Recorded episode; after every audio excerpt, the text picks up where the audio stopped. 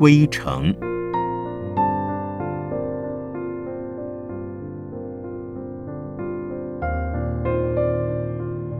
圣严法师著。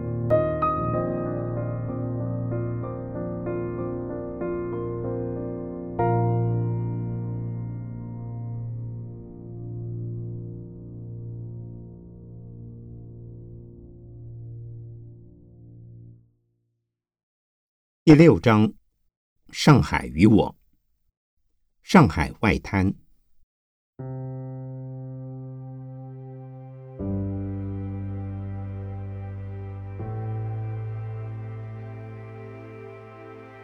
我第一次到上海是在民国三十三年西元一九四四年的十月间，那尚是汪精卫卫政府统治的时期。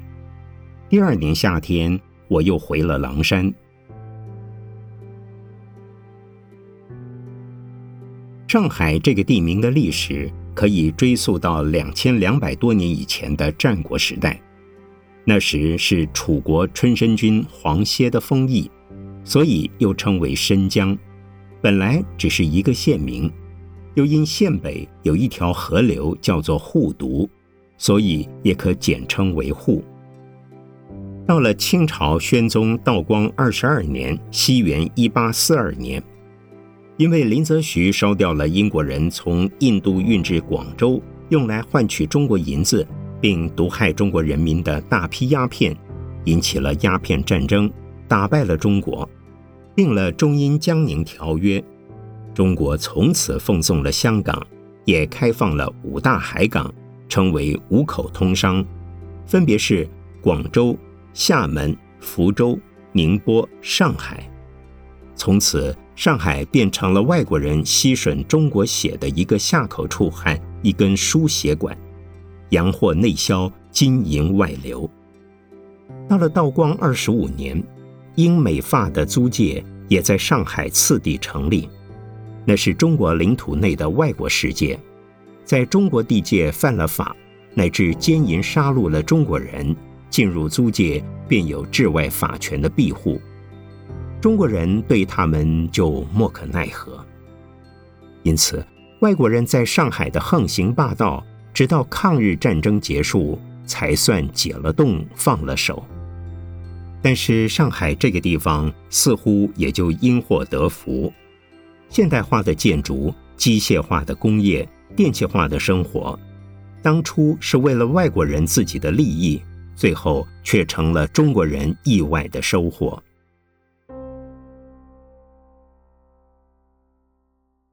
说到中英条约，也能使我们想起，在那次的国耻之中，基督教的传教士得到了条约的保护，大批的涌到了中国各地，在他们破除迷信、打倒偶像的传教声中，中国原有的习俗与宗教，特别是佛教，到处受到了破坏，致使引起中国人民普遍的不满。教士受到中国人民的惩罚，教案也就频频发生。每次教案之后，总还是中国倒霉，一次又一次的条约签订，一次又一次的巨款赔偿，在传教士与列强帝国主义的配合亲临之下，中国哪得不穷？现在的许多中国人却把基督教当作大恩人来逢迎了。想来真是一大讽刺。当然，基督教是宣传博爱的，是主张爱敌人的。在今日的美国，基督教在零的多元主义的信仰下，也都能够互相容忍，表面上也都能够相互尊重不同信仰的人。但在一百数十年以前。耶稣先生骑在炮弹头上飞到中国来的时候，那副面目该是多么的丑恶！基督教是不主张杀人的，但在明末清初的时代，外国的传教士们为了达到在中国传教的目的，不惜为朝廷制造火炮，取宠皇帝，而轰杀朝廷的敌人，也就是中国的人民。比如罗如望及杨马诺为明熹宗制炮，汤若望及罗雅古为明义宗制炮，南怀仁为清圣祖铸造铁炮等等。我真弄不懂，难道说这些就是基督教所谓博爱精神的表现吗？民国以后，由于倒戈将军冯玉祥信仰基督教，竟然没收了河南大半的佛教寺产。也许这就是基督教的本质，赋予排他性、独断性、暴力性，为达目的而可不择手段的本质吧。正如近代英国大哲学家罗素对于基督教的批评所说：“就基督教逐渐减少迫害的限度而论。”这是多亏了一些自由思想家的牢记，他们曾经使那些独断主义者减少独断。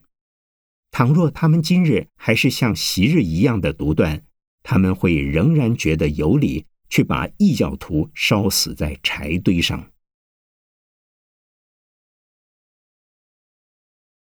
在俄国大文学家托尔斯泰的自传里，对基督教的信仰也有这样的批评。那些当众承认信仰正教的人，大概都是那些愚钝、残忍和自视甚高的人。能干、诚实、可靠、良好性情、道德行为等，反较常见于不信仰的人们之中。我无意反对基督教，只是从中国近代史的问题上顺便谈谈而已。现在，让我们把注意点。拉回到我的本题，上海给我的第一印象是神奇而感到惊异的。我在黄浦江里的船上就已见到了一排排高大的洋房，那样高高低低，好像是层峦起伏的山岭。我真怀疑那些洋房是怎么起法的。沿着外滩的码头。一列一列的电车像是活动的房屋，在铁轨上发出哧嚓哧嚓的怪声。车顶上的电杆像是乡下姑娘的长辫子，偶然从电杆与电线的接触处冒出一片刺眼的火花。大大小小、形形色色的汽车，一长阵一长阵的奔来驰去。黄包车在码头旁边挤得满满的。那些光脚赤膊的车夫见我们的轮船靠上码头时，都已离开了他们的车子，涌到检查站的闸门口。迎接旅客的人，除了车夫，还有许多旅馆和客栈的茶房。只要一出检查口，就有许多人蜂拥而上，抢着替你提香笼、夯行李。嘴上虽然说得很客气，行动却是极粗鲁。为了争一个旅客，他们之间也可能打上一架。如果是一个第一次到上海的乡巴佬，简直会被他们的举措吓呆。他们不是拉生意，而是名副其实的抢交易。要是耳目略微迟钝，一转眼，你的行李会被他们抢得不知去向了。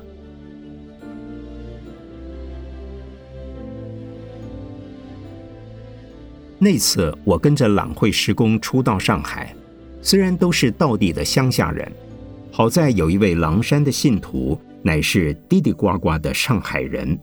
由于他的陪伴同行，我们是笃定泰山了，非常顺利的喊了两部黄包车，一直拉到了沪西议定盘路的大圣寺。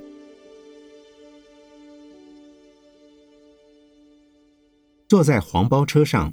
使我尽情地做了一次对于上海市的游览观光。上海市的范围的确大得惊人，从外滩到沪西，黄包车走了个把小时；若从沪西一直走到徐家汇土山湾一带，只怕还得加上一倍以上的时间。看看黄包车夫臭汗淋漓、气喘如牛，可见这一碗饭是多么难吃。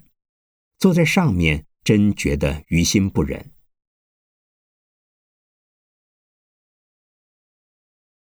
我们有一座下院在上海，它没有横产，仅靠做金灿维持门庭。由于南通的狼山缺人照顾，故在半年之后便把我送了回去。可是民国三十四年八月，抗日战争胜利以后，又有战争在江北展开，山上无法安身，所以到民国三十五年春天，我又第二次到了上海，从此以后就没有再回过南通了。不久，狼山各房的人大部分都到了上海，上海的两座大圣寺就做了狼山子孙的避难所。两座大圣寺的历史都不久，沪西的一座到抗战期间才由一般在上海经商的南通人发起筹建，聘请我的曾师祖贯通老人担任住持。沪西大圣寺在范围及气派上都比虹口的大，重叠着起的一座大殿及一座天王殿。尤其天王殿既高又大，普通的三层楼没有它的高。它有三大间，中间供弥勒与韦陀，两边两间可以同时容纳二三十桌的筵席。正殿两侧。有两排厢房，可以容纳几十个人的住宿。大圣寺的大门对着原来是法租界的海格路，进出道路却开在右侧的议定盘路，门牌也属于议定盘路。因为抗战胜利之后失去了有力的护法，没有钱买不起地，逐不起路，朝向海格路的出路。都被人家新建起了十多层高的大洋房，所以此路不通了。即使寺内的装饰和油漆等的工程也都停摆了。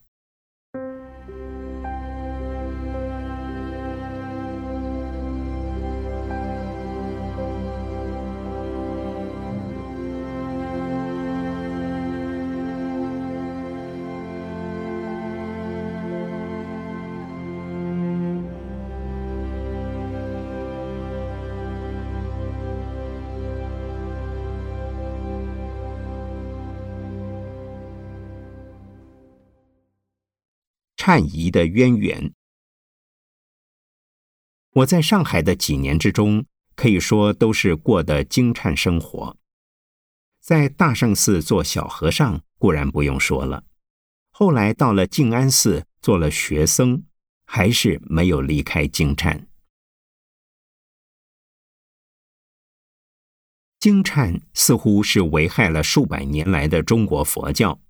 尤其是在清代的钱家以后，中国的佛教只剩下徒有其表的空架子，佛教没有人才，也没有作为，大丛林已跟社会脱了节，民间所知的佛教就只有金颤见王的形态，维持着佛教的慧命。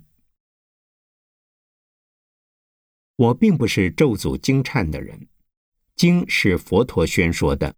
忏是历代高僧编辑的，咒诅经忏就等于毁谤佛法，我是怎么也不敢的。这像是水能覆舟，水也能载舟。尽管由于水的缘故毁灭过许多的生命，水的本身是没有罪的。所以我在民国四十九年的九月一日，给《今日佛教月刊》。写过长达一万余言的一篇文章，题目叫做《论经忏佛事及其利弊得失》，考察了经忏的历史背景，也提出了我对经忏佛事的展望和看法。现在已被收于《律治生活》一书之中，因此有关这个问题，我不想在此重加论列。不过，我想补充一点，我在那篇文章的第三节中，曾经假设的说了这样的几句话：佛教这种消灾与见亡的佛事，非常可能是受了道教所谓做法的刺激，所以应运而生，以资抗衡道教，免得道教在这方面优势独占。这几年来，从好些资料的搜集中，证明我的假设。大致是正确的。我们知道，中国佛教的忏法仪轨有史可考的是出于梁武帝的时代，那是一个道教盛行的时代。梁武帝本人就是从道教进入佛教的。梁武帝对于道教的华阳真人陶弘景有着相当的敬意。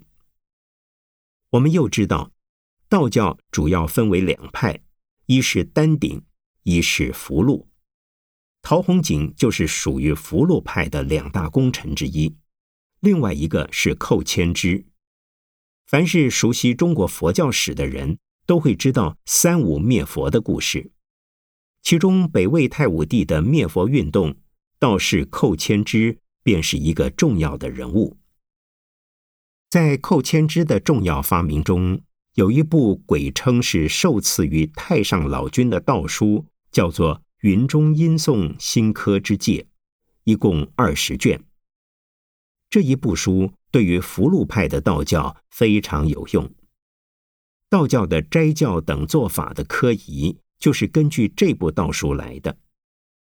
我们又知道，北魏太武帝的太平真君元年是西元四四零年，梁武帝萧衍的天监元年是西元五零二年。梁武帝的时代。比寇谦之当令的时代晚了半个世纪出头。梁武帝接受福禄派的影响而受命于当时的高僧，从事于忏仪的编辑，自是非常可能的。最有名的也是佛教史上布置最大的一部忏法——梁皇忏，就是那个时候的产物。梁皇忏的内容都是出于佛经及佛号的摘录编辑。梁皇忏的科仪形式，无疑是受了道教的影响。到了后来的水陆科仪之中，简直就已掺入了若干道教的思想，这使得佛教流俗化，而又产生了流弊。由于现状的需要，事实上，当时的佛道两教是彼此模仿的。可是佛教吃了暗亏，正如朱熹所说。礼治之见于经典者，事事为优；道家强欲效之，则只见其肤浅无味；祈祷之具于科教者，道家为优；事事强欲效之，则只见其荒诞不切矣。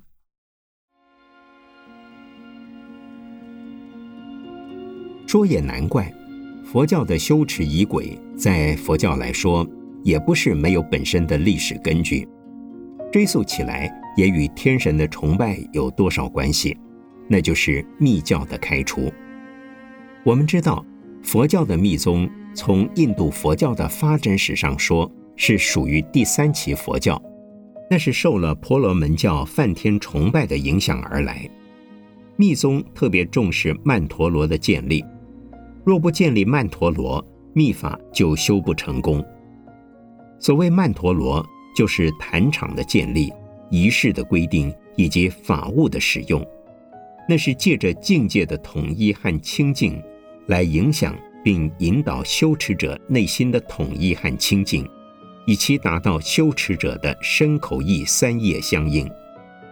再以修持者的三业相应所奉本尊的三业，那就成了自他与生佛的交融。使得修持者由于所奉本尊佛的无漏功德相应，而现起修持者的无漏功用。这一套理论是可以成立的，而且也是相当有用的。但我们必须明白，这不是根本佛教的原始面貌。虽然律中的结魔就是曼陀罗之一，但对法物的使用。绝对没有密宗那样的神秘。密宗在印度，正像中国的禅宗，同样是属于适应时代环境而发展出来的佛教。中国佛教的经忏佛事，就是出于道教及密宗的两大主流。各种忏仪是脱胎于道教，也有来自密教。咽口肇始于密法的修持，水陆则为忏仪及咽口的综合与扩大。各种法器如当哈铃鼓等的使用，也是渊源于密教。这些本来都是作为自修或集体修持之用，而且均有其使用的道理。例如法器的使用，现在的经忏门中不过当作伴奏唱赞的乐器，实则直到现代的西藏密教仍把法器当作帮助修持的东西。现在我将一位欧洲旅行家对此事的记述转摘于下。沉重奇大的铜门轰然一声关上之后，骨笛挠把喇叭齐奏，这很不调和的乐声有着一种神奇的力量，紧扣着我的心灵。我悄悄地请教那位隆中的老喇嘛，他的英语说得非常流利，这乱七八糟的鼓乐之声是否有着一定的韵律？他微笑着点点头，出乎我的意料。原来这乐声的配合是经过上千年的研究而形成的，其目的在使参加大祭的人们灌注全神，集中敬意。为什么会有这样大的影响？因为这些乐器的响声跟人体上发出来的自然声响是相对的。人身体内的响声，用手指紧塞两耳不传外音时，就可以听出来。以上出自《西藏见闻录》第十三节。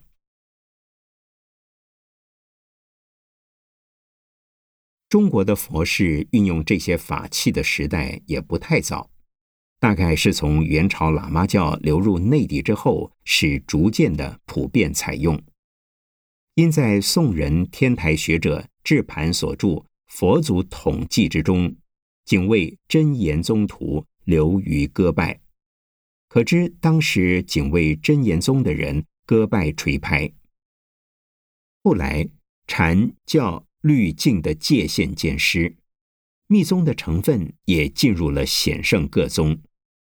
我们查阅近代各家的刻诵本，乃至律门的毗尼日用，无不持咒歌拜。可惜的是，末流的佛教已不知其运用的道理。竟至于成为经忏门庭的工具，僧人堕落的冤首，腐化佛教的象征，迷信色彩的总和。我们身为如来的弟子，对此流弊的形成，必须要找出它的源头，然后予以纠正和改良。所以，我不反对经忏佛事，但却不得不要求改良，因为经忏佛事。可以作为联络信徒的桥梁，助生、度亡、消灾、祈福，乃是宗教必具的条件。斋僧、布施、诵经、礼拜，也确是佛陀鼓励我们来做的仪教。然而，佛教的僧尼仅以经忏作为谋生的工具，佛教的寺院仅以经忏作为牟利的行业，那就太不合法了。也太罪过了，所以商业化的佛事，无疑是我们自招侮辱。我们现的沙门之相，是为厌离生死，是为自求解脱而监督众生，岂能为蝇头小利而自贬身份？我从经忏门中出来，知道经忏的功用。也知道金忏僧的罪恶与痛苦。下面是我金忏生活的自白，也可说是我对金忏生活的哭诉。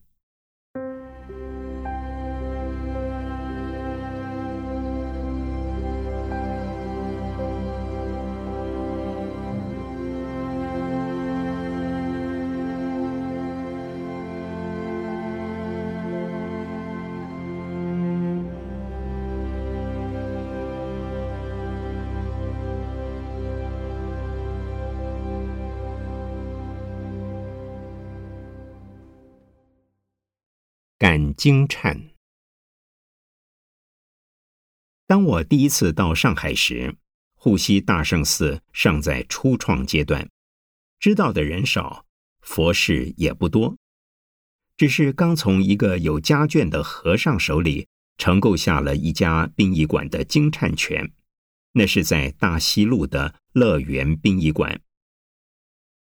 第二次再由南通到上海时，抗战已经胜利，市面上一片复原繁荣的气象，大圣寺的佛事也渐渐做出了名，殡仪馆的佛事又增了上天、静安、白宫等三家，同时还有来寺做的，以及去斋主府上做的，远的可以做到江湾、青浦等地。我们会上十多层高的洋房，也会进入竹片柏油纸搭架在臭水沟上的违章建筑。交通工具近处用不着，略远的市区之内，经常是搭电车和公共汽车。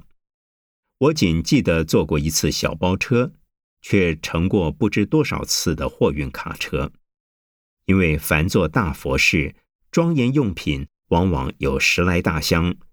我的职务之一是照顾这些东西的搬运。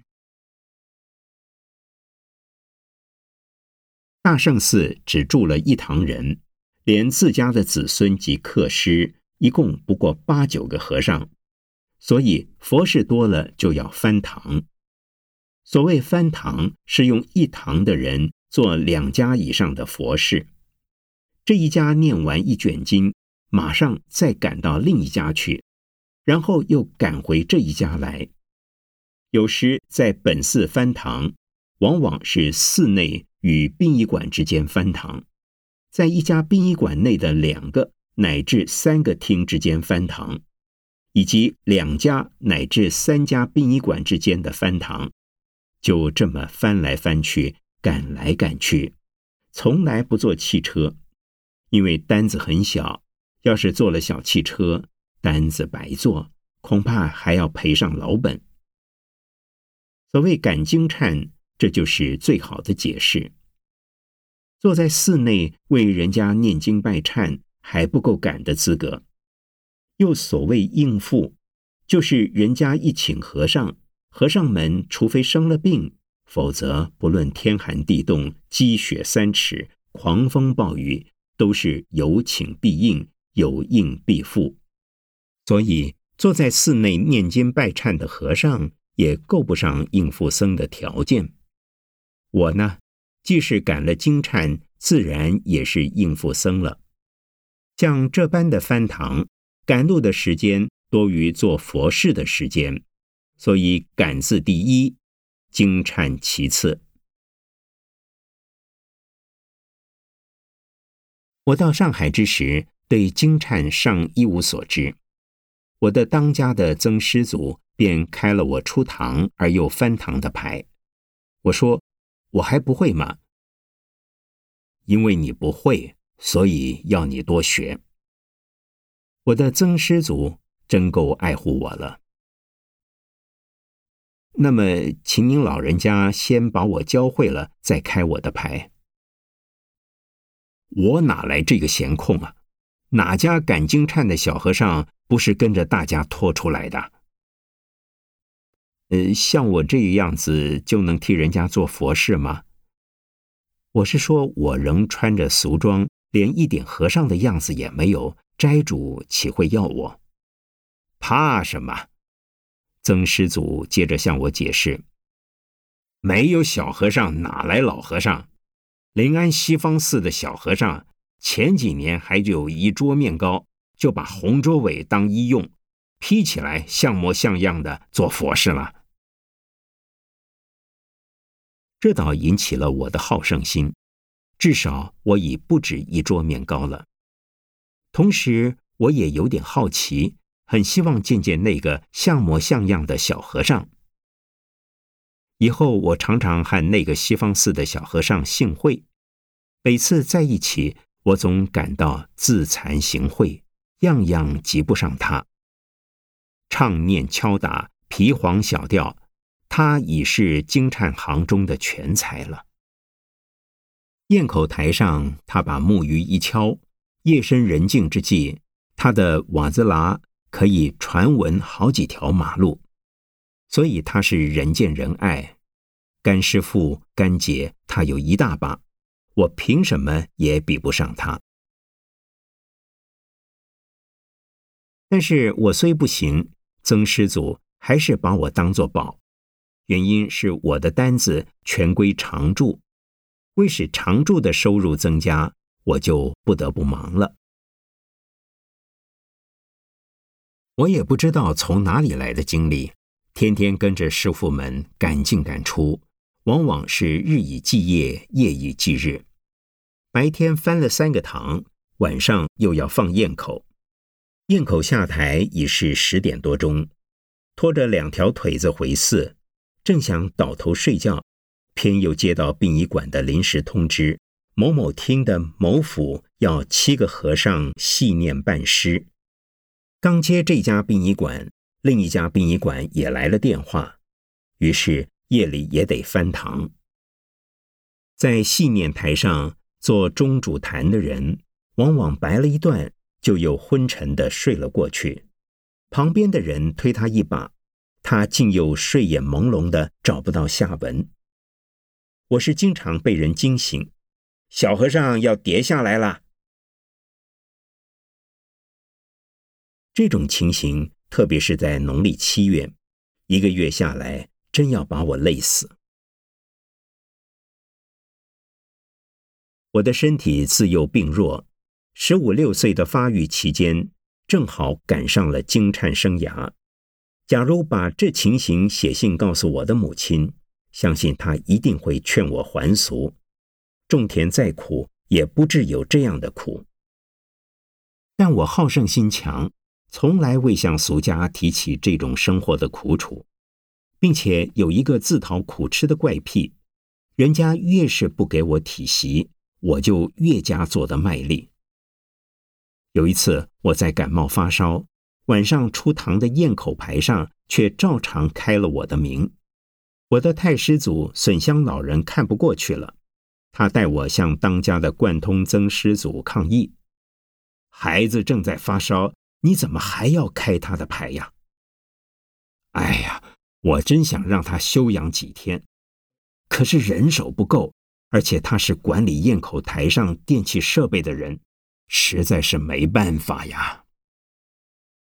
我却连忙去说：“我好了，我可以去。”那天晚上大家都很关心我，笋香老人压低了声音责备我说：“你这孩子真傻呀！”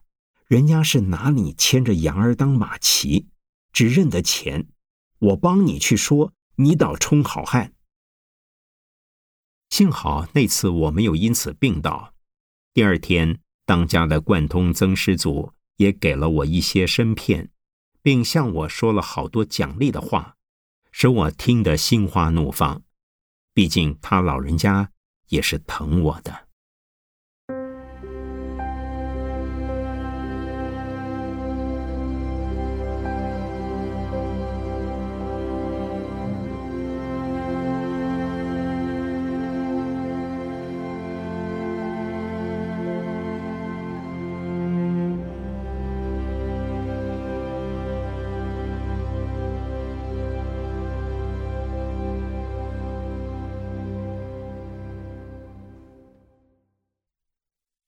出丑。既然赶了经忏，我也用心学习经忏。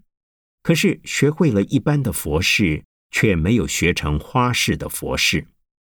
一般的佛事根根就能跟会，花式的吹打演唱，那是要另拜师傅专门学习的，有的需要学上七八年、十来年嘞。有一次出堂做闹场的花式佛事。其中有一场叫做“跑方”的节目，那是边唱边吹，边敲边打，一边则以正式队形的穿插变化的一种表演。临时缺一个人，硬把我拉进去凑数，可是跟着两个队形一变，我就被他们抛在一旁了。第二次入队，又照样被抛了出来，真叫我出尽了洋相。旁观热闹的男男女女，拍手打巴掌的，笑得前俯后仰。我是只恨地下少了一个让我钻进去的洞。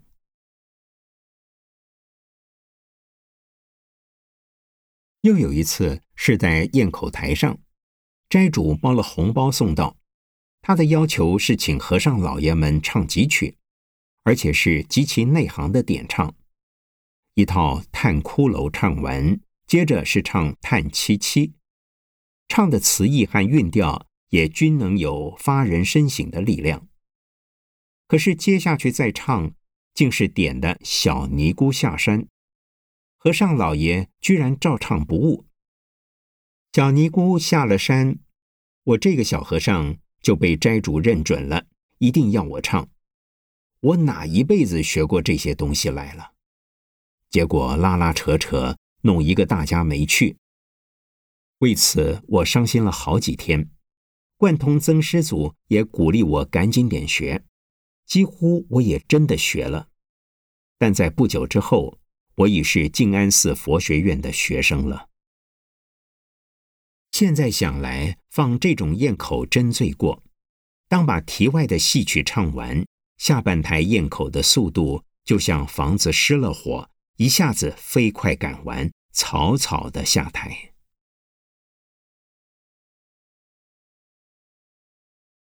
大圣寺的子孙，除了贯通曾师祖，本来谁也不会惊颤。但在现实生活的压迫下，我的师父、师公、太师祖，以及我和我的徒弟，仅小我一岁，也都学会了经忏。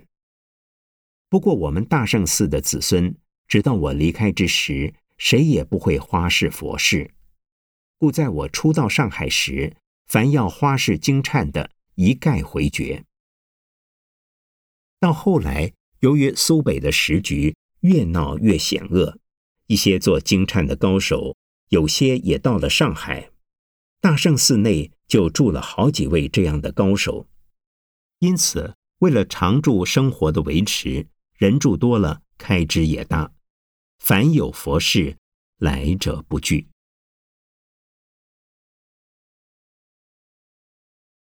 其实佛事虽多，经忏僧的经济生活并不因此好转。比如大圣寺内虽有两个小和尚做着义务经忏，虽然经忏很忙，但是大圣寺的经济并不富裕，做一个当家也真不容易，因为单子很小，一个和尚念一天经，还不如一个小工的工资。殡仪馆的佛事还得被账房间扣取佣金，所以我没有见到一个终身赶经忏的和尚。发了财。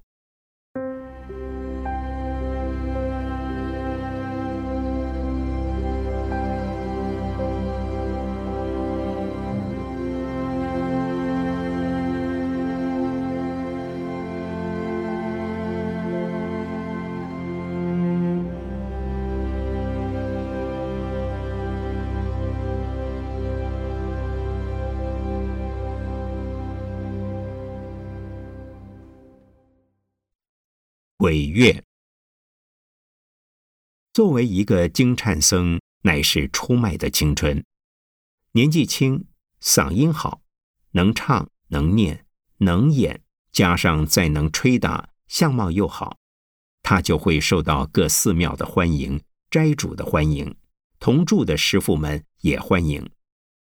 如果年纪一过四十五十，那就人老珠黄，不值钱了。到了晚年，若无自己的小庙可归，很可能连死的地方也找不到一处。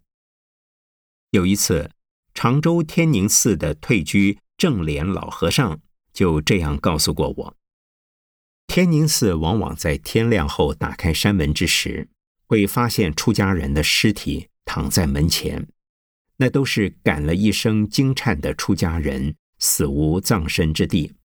所以送到天宁寺的门口来死，希望天宁寺布施几十斤柴炭，抬到化身窑里烧掉。可见金灿僧的下场是何等的凄凉。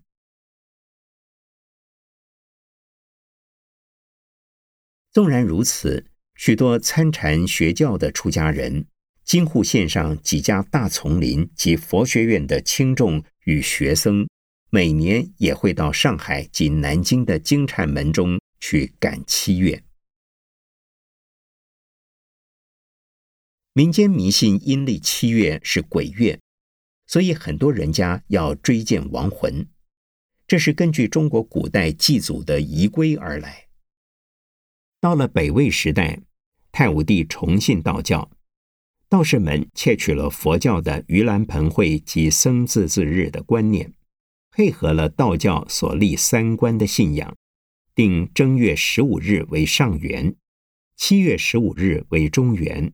十月十五日为下元，假说中元日地官下降，论定人间善恶的理由，道士应在此日的夜间诵经，以解脱恶鬼。其实这全是佛教的东西。所谓地官下降，是采自佛教所行六斋日天神下界巡查人间善恶的思想。所谓解脱恶鬼。也是学自佛教的产物。佛教未传中国以前，中国尚没有地狱及恶鬼的词汇。在佛教的信仰，七月十五日是出家人除下安居的僧字子日。《盂兰盆经》中说，目犍连尊者为了超度他堕在恶鬼道中的母亲。佛陀教他在僧字字日设斋供僧，以此功德而使他的亡母超生，所以又将此日称为救济倒悬之苦的盂兰盆会。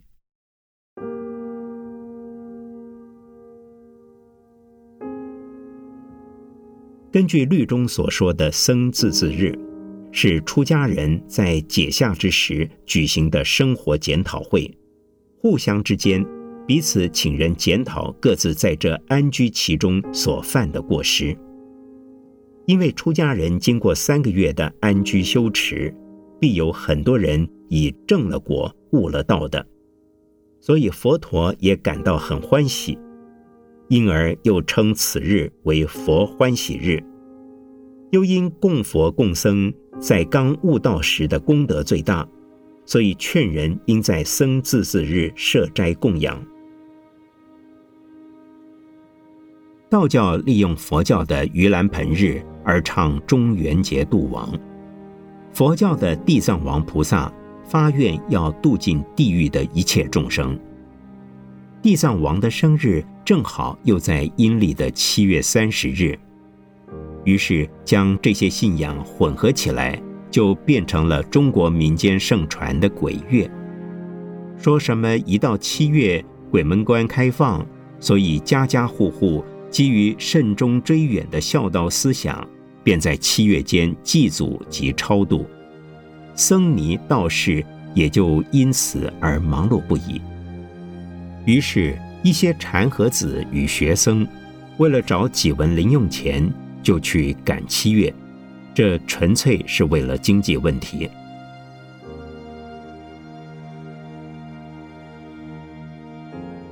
说来真够惨痛，中国佛教衰退症结很多，经济问题则为其主因之一，乃至唐武宗的灭佛，清末民初的庙产兴学运动，多少也是由于佛教的经济问题所引起。因为中国佛教。始终没有一套可大可久的经济制度，财产属于个别的寺院，寺院属于够资格的住持，住持只知看守寺产与累积寺产，却不能为教团的大众谋福利，以致纵然寺院中有财产，教团的大众却是一贫如洗，以致不得不以做经忏来找一点零用。